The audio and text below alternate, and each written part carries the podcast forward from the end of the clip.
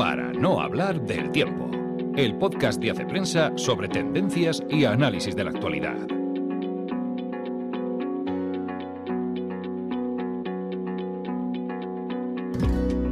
Hola amigos, una semana más nos encontramos en el podcast de Hace Prensa. Soy Ana Sánchez de la Nieta y esta semana vamos a hablar de la polémica sobre el aborto en España. Vamos a hablar de la generación de cristal y las características de esta generación. Y vamos a hablar de la demanda contra las Big Tech por parte de algunas escuelas de Estados Unidos. En las pistas culturales tenemos una newsletter de libros que os va a encantar. Vamos a hablar de las nominaciones de los Oscars, de un documental y seguro que como siempre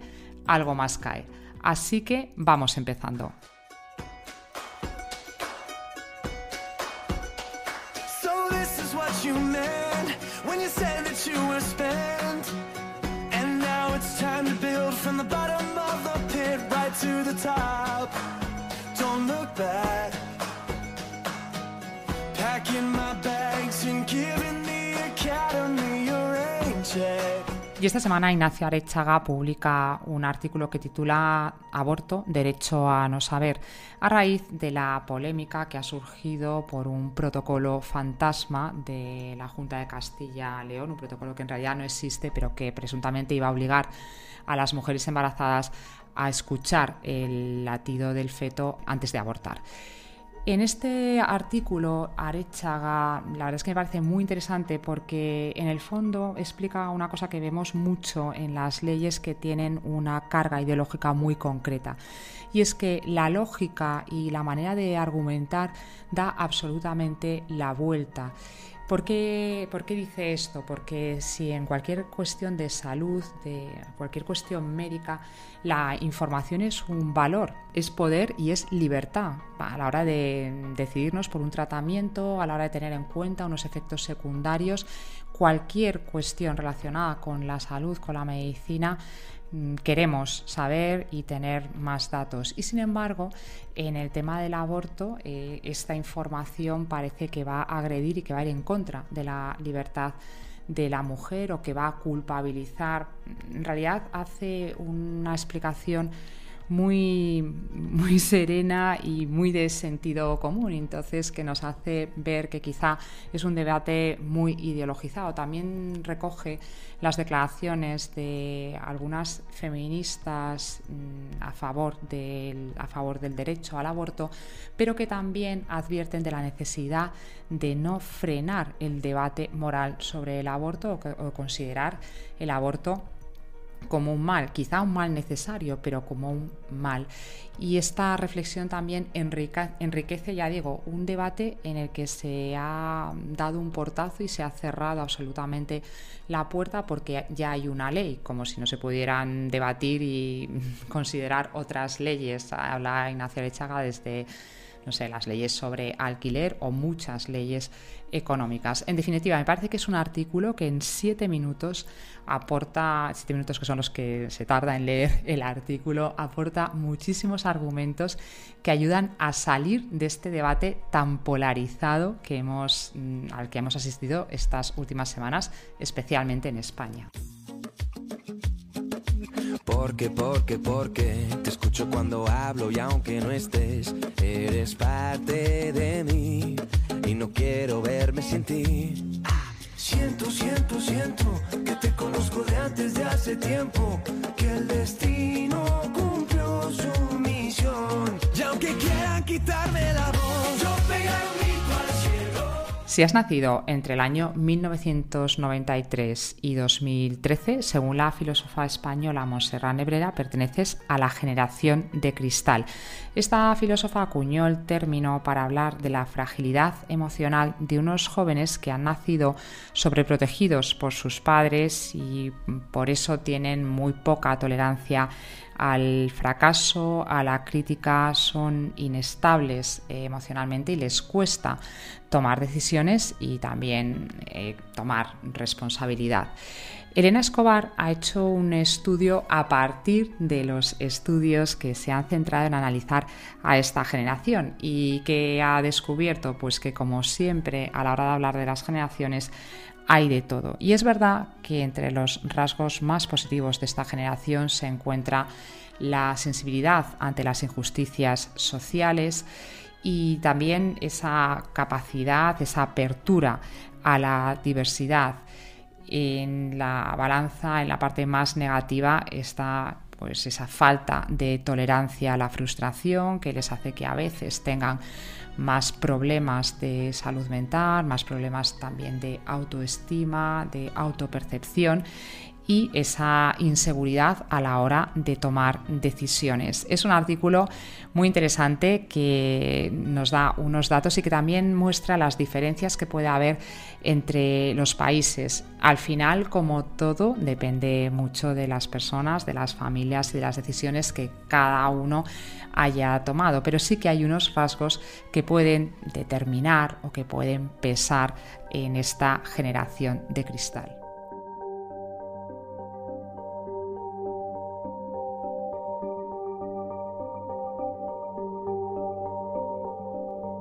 Y Fernando Rodríguez Borlado ha investigado sobre un tema que me ha resultado apasionante, porque un grupo de escuelas americanas han demandado a las Big Tech, es decir, que han demandado a Facebook, a Instagram, a TikTok por enganchar a los jóvenes. Nos va a contar un poco más Fernando de esta cuestión tan, tan llamativa.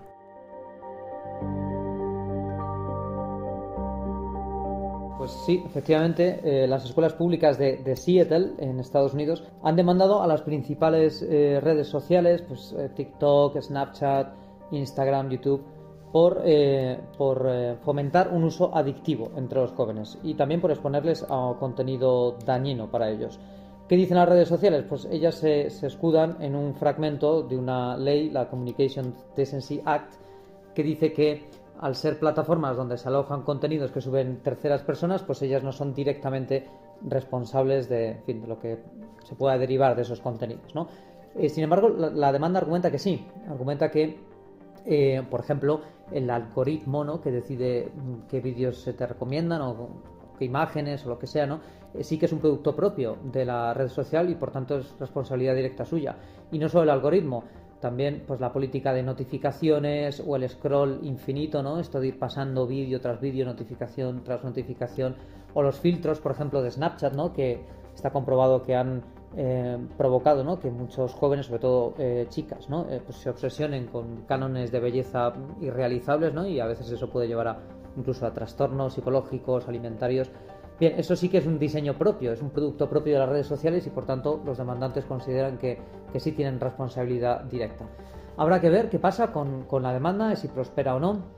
También es cierto que no es la primera. Eh, por todo el país ya eh, muchas familias de Estados Unidos han demandado ellas personalmente a las redes sociales con argumentos muy parecidos. Y también incluso desde la política ha habido intento por, por eh, responsabilizar a las redes sociales. En California se, intentó votar recientemente una ley que finalmente no, prosperó y que iba en esta dirección. Y a nivel federal, a nivel del país, sí que hay una ley que está planteada eh, y que se va a discutir próximamente que persigue, pues ya digo, mm, más o menos los mismos eh, objetivos, ¿no? Responsabilizar a las redes sociales del daño psicológico que pueden estar causando en los menores. Pistas culturales para el fin de semana. Soon, times in our lives, we all have pain, we. Y esta semana tenemos una novedad porque no vamos a hablar de un libro, sino de una newsletter de libros relacionada con un podcast, uno de los mm, principales podcasts de Hace Prensa. Además de para no hablar del tiempo, tenemos un podcast famoso, una pregunta literal. Y Elena Farre nos va a contar en qué consiste esta newsletter que ya os adelanto que me ha parecido una auténtica maravilla. Hola Elena. Hola Ana, sí, pues eh, después de unos meses de trabajo y de ideación, sacamos una newsletter bimensual, es decir, que cada viernes, eh, cada viernes después de que se haya publicado la radiografía del lector, enviaremos una newsletter que va a ser como un breve resumen con 10 respuestas destacadas de, esa entrevista, de esa conversación, y después también algo que ha sido muy demandado, que es la lista con todos los libros mencionados a lo largo de la entrevista.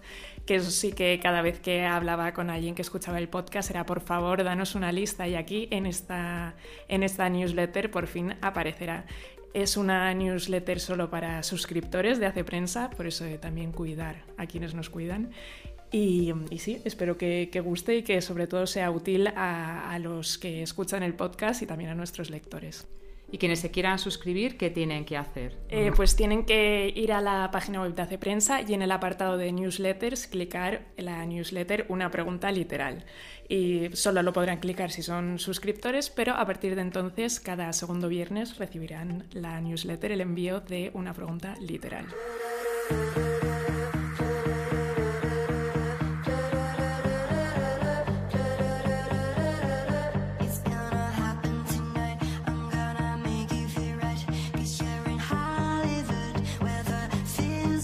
Y como os decía, eh, las pistas culturales esta semana van a ser un poco diferentes porque más que hablar de películas vamos a hablar un poco de las nominaciones a los Oscar. Tengo a Claudio Sánchez al otro lado del hilo telefónico. Claudio, ¿qué te han parecido las nominaciones? Las nominaciones estaban un poco precedidas sobre todo porque había pasado en los BAFTA y en los Globos de Oro. Yo creo que sobre todo los BAFTA ha sido conocido por la por que han dejado a Spielberg a un lado y no, han, no tuvo prácticamente ninguna nominación y los Globos de Oro tenían dos grandes películas, que son la de Almas en Pena de Ines y luego la película de Spielberg. Entonces yo creo que esas, los Globos de Oro sí han tenido continuidad y los BAFTA pues han pasado un poquito de ellos. Y en realidad la película más nominada es una película bastante rara, todo a la vez en todas partes. ¿Piensas que realmente tiene posibilidades esta película o es un poco una campanada que no va a ser real? Como ya se ve que está en todas las galas de todos los premios, la campaña de promoción está siendo masiva y es evidente que es una película que ha sorprendido, que ha hecho bastante taquilla. Yo creo que este año también quieren nominar y premiar películas por las que la gente haya ido a verlas, porque está el cine en una situación tan caótica, tantas nominaciones para Avatar, para sobre todo Top Gun, que ha sido la película más taquilla del año con Avatar, pero sorprendentemente, ¿no? O sea, que ha hecho casi 2.000 millones de dólares, ¿no? Entonces yo creo que eso es una, es una baza que la academia tiene en cuenta. O sea, hay que meter a la gente en el cine como sea, aunque la película ni a ti ni a mí nos ha emocionado especialmente. No hemos visto todo porque no hemos visto la de Spielberg, aunque tú has visto bastantes de las, de las películas, yo también he visto, he visto muchas. ¿Cuál es tu favorita de lo que has visto sin haber visto Spielberg? De las nominadas a mejor película, desde luego, sin novedad en el frente. A mí la película alemana, que hombre, tiene nueve nominaciones ¿eh? y tiene, tenido muchísimos los BAFTA también. Esta por supuesto nominada a mejor película extranjera, aunque ahí va a competir mucho con la Argentina. Yo creo que es una de las grandes del año. Yo de las que he visto, lo que pasa es que me falta por, por ver los Fabelman, que creo que va a ser mi favorita, así a priori sin verla, pero tiene toda la pinta por el tipo de historia que es y por lo que han contado de ella, que es una película con un gran guion, interpretación, en fin, y que es una película que Spielberg rueda a partir de una historia personal, que yo creo es lo que mejor le sale. Y ya por último, Claudio, ¿cuál ha sido la nominación que más ilusión te, ha hecho? ¿Alguna nominación sorpresa o que digas mm, me gusta? Bueno, ha habido dos, sobre todo la de Paul Mescal, mejor actor por After Sun, es una película que me ha encantado, yo creo que en general ha gustado a todo el mundo que la ha podido ver en festivales o en los pases previos porque ha pasado muy desapercibida. Y luego otra película que ha pasado muy de puntillas, que es Living, me parece una obra maestra absoluta. Al final se ha llevado eh, no solo la nominación a Bill Nighy, que bueno, eso era más o menos previsible, pero bueno, sobre todo también la ha nominado al guion de y Seguro y creo que es una obra de arte que se merecía esas dos nominaciones por lo menos. Pues muchísimas gracias Claudio, seguiremos hablando sobre, sobre los Oscar y seguiremos teniéndote en este podcast. Muchas gracias. A ti. Yo estudié periodismo con la idea de dedicarme a ser corresponsal de zonas de conflicto referidas al mundo islámico. Yo creo que ninguno éramos conscientes del alcance que tenía su profesión, hasta el secuestro. Como además de hablar de las nominaciones de los Oscar, que reís títulos de películas de estrenos, esta semana hemos publicado las críticas de Tar y La ballena, que son dos de las películas además nominadas.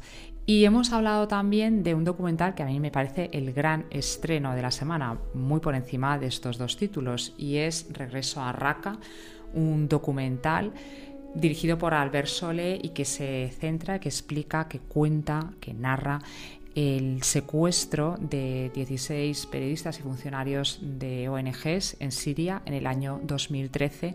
Entre otros estaba Mar Marginedas, el corresponsal del periódico de Cataluña, que es el gran protagonista de este documental, aunque participan muchos otros secuestrados pero a través de su testimonio se va reconstruyendo no solamente el secuestro, sino la situación en Oriente Medio y esa complicada geopolítica. Es un documental que me ha parecido desde el punto de vista periodístico muy interesante y desde el punto de vista cinematográfico de narrativa audiovisual también un, hallazgo por cómo utiliza la ilustración para reflejar algunos momentos que lógicamente no hay imágenes y ese tempo emotivo es un documental sumamente emocionante así que os recomiendo se estrenará en pocas salas pero muy pronto lo tendremos en Movistar.